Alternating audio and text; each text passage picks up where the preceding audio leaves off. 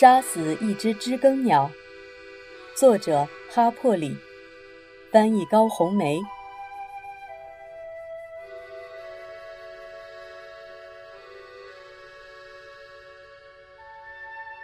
第二十七章，正像阿蒂克斯说的那样，事情慢慢平息下来。到了十月中旬，只有两件不寻常的小事。发生在两位梅科姆公民身上，不应该是三件，他们都和我们芬奇家没有直接关系，但多少还是有些牵连。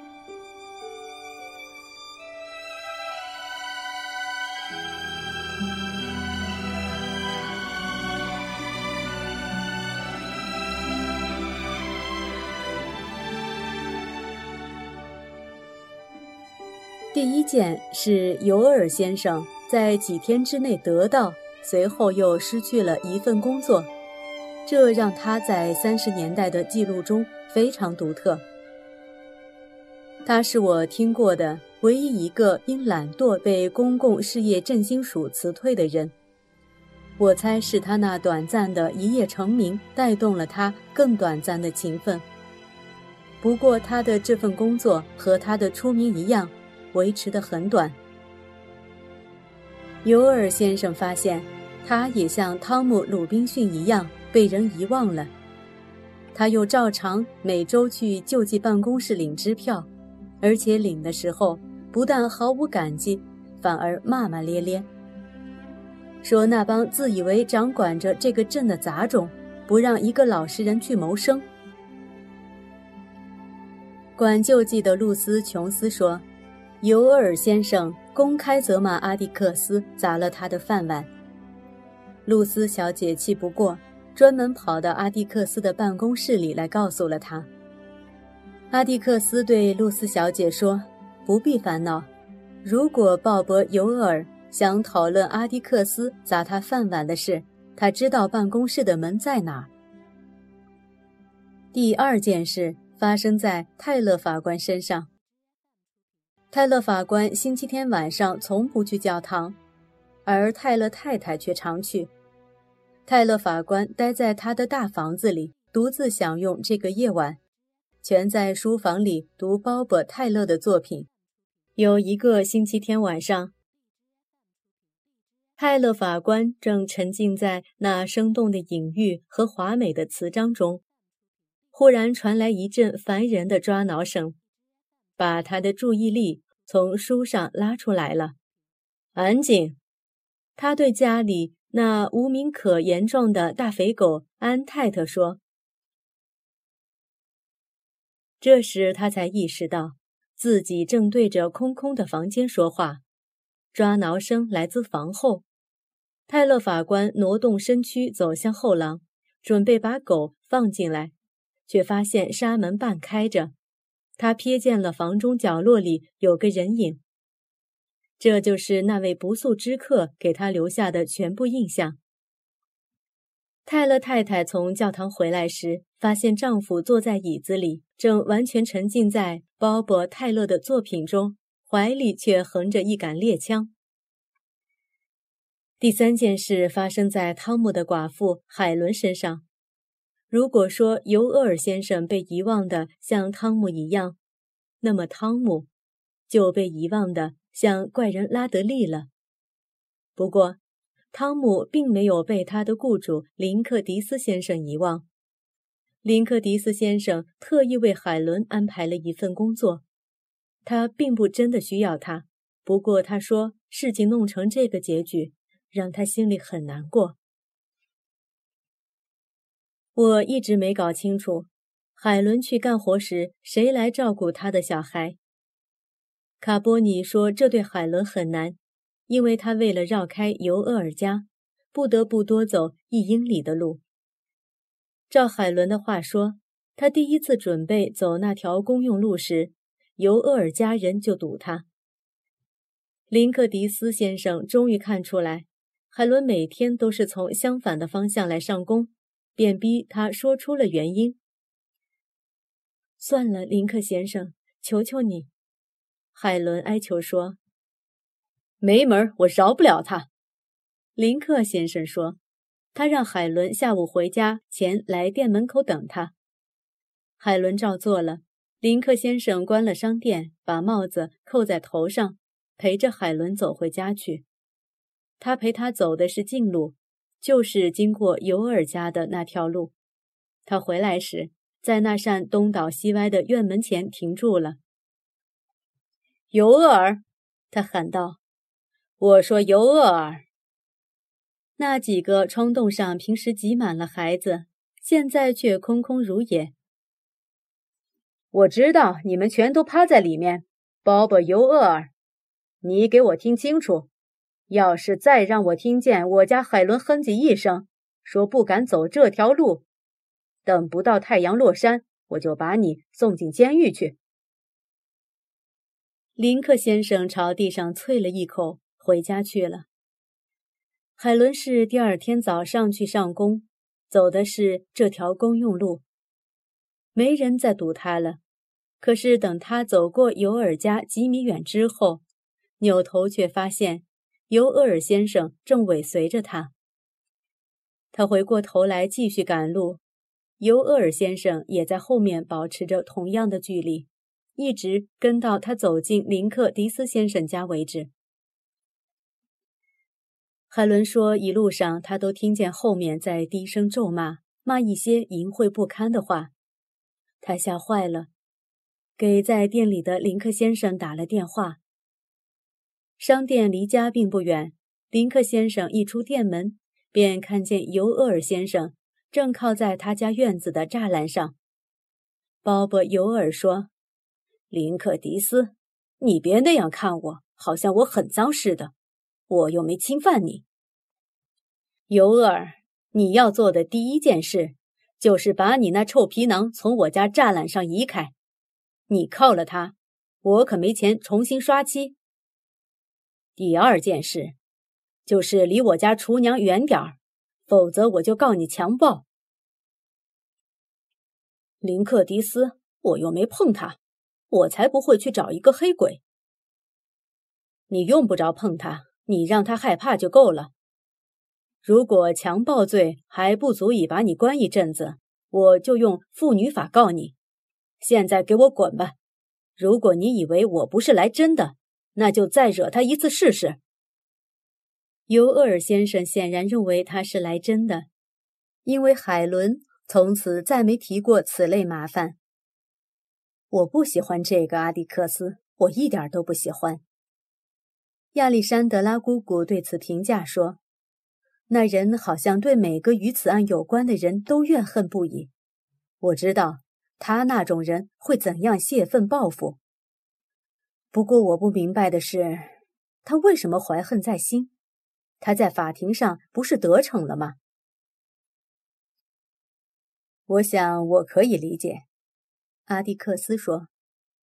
也许是因为他心里明白，梅科姆没几个人相信他和马耶拉。编的那些谎言，他以为他会成为一名英雄，可实际上，他的痛苦所得到的补偿只是像这样。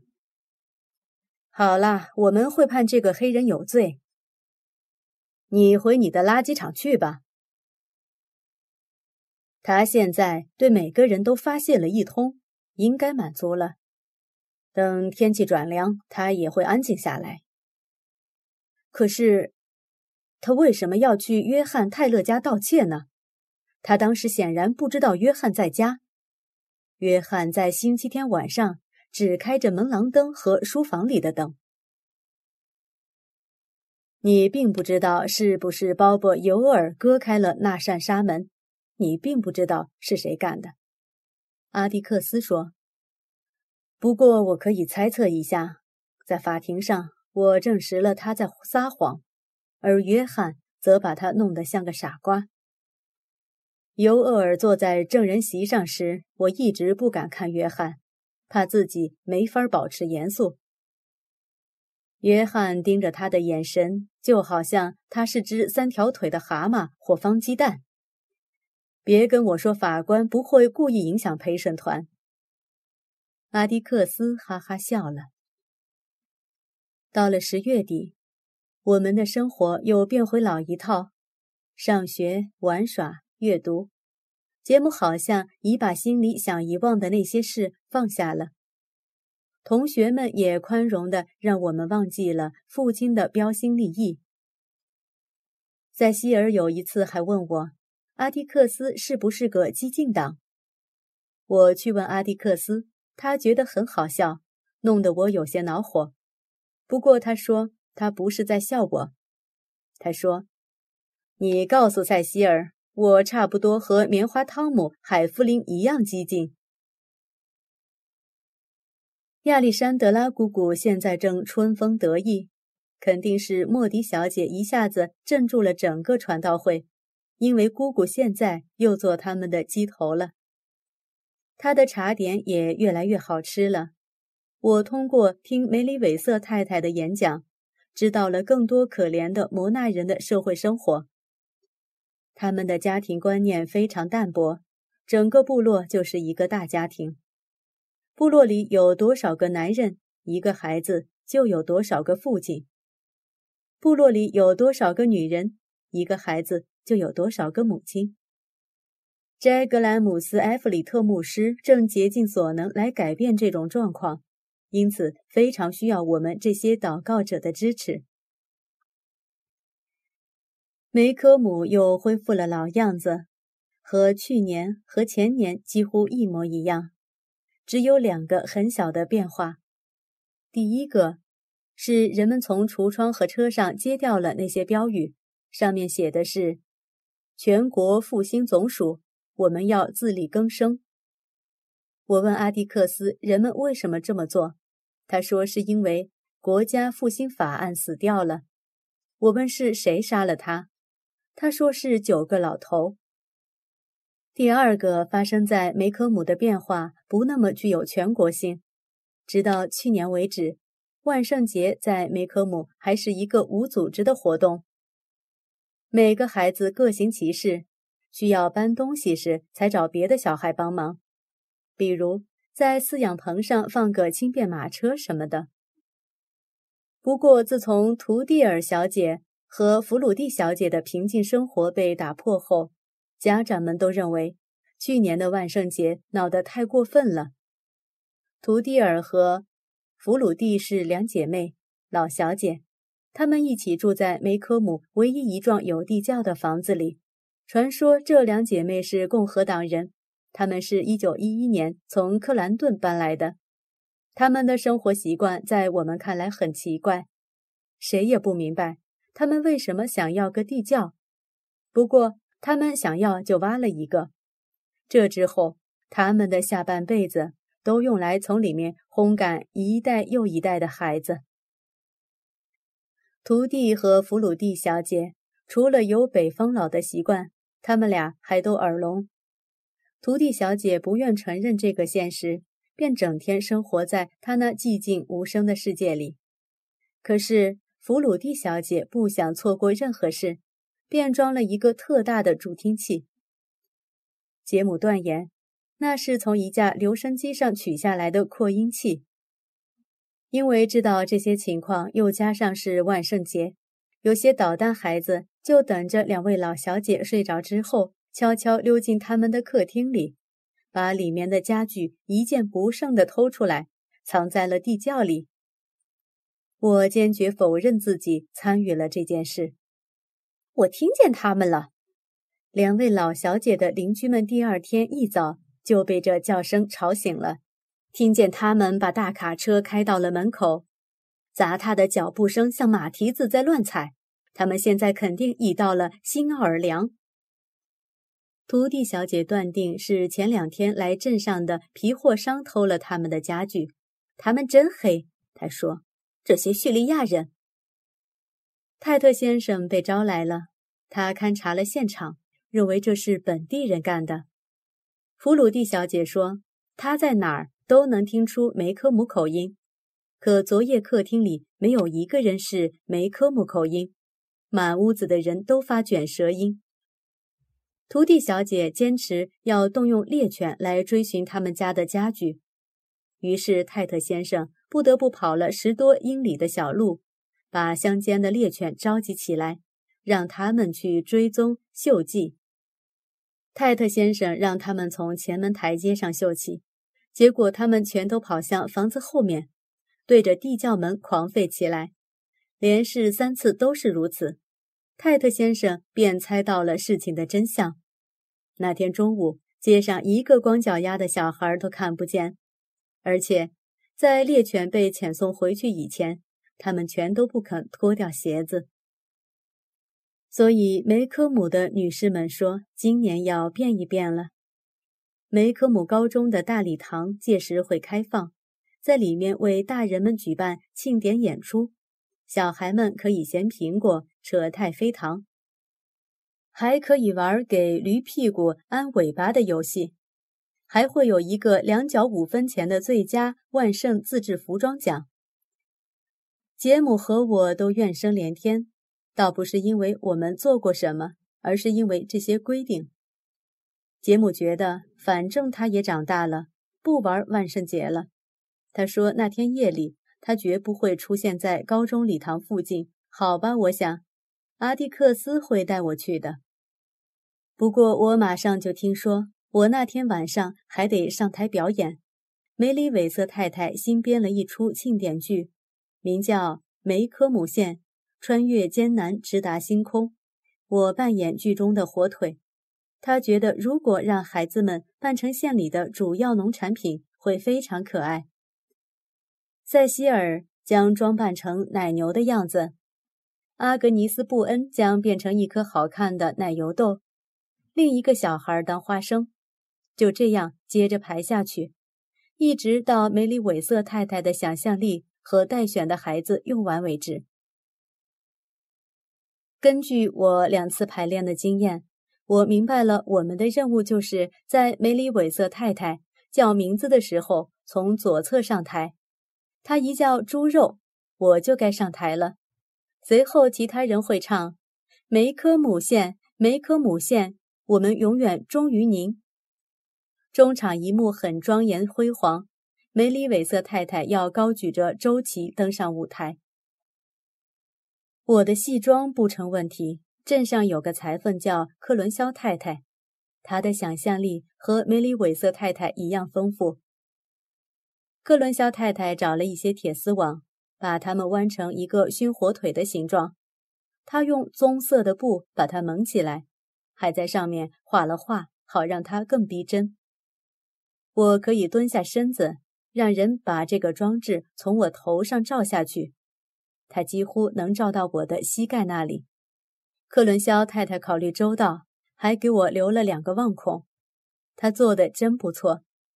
杰姆说我看起来像只长腿的火腿，不过也有几个不舒服的地方。它太热太紧，如果我鼻子痒了，可没法挠。而且一旦进去之后，没人帮忙，我自己出不来。到了万圣节那天。我以为全家都会到场看我表演，结果却很失望。阿迪克斯尽量委婉地说：“他太累了，实在没法去看今晚的演出。他去了蒙哥马利一星期，那天傍晚才回来。他觉得如果我要求，杰姆会陪我去的。”亚历山德拉姑姑说：“他得早点上床睡觉，他整个下午都在布置舞台，已经累坏了。”说到这里，他停下了。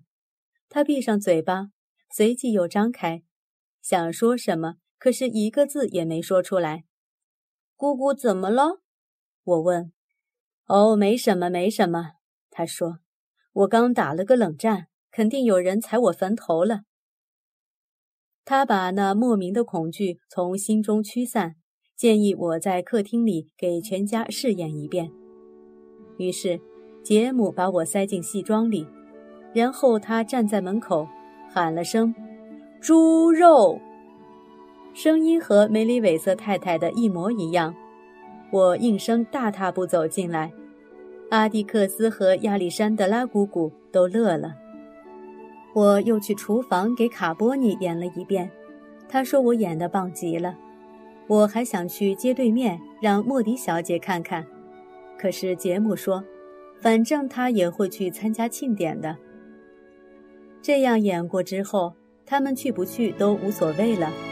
杰姆说他会带我去，于是便开始了我们最漫长的旅程。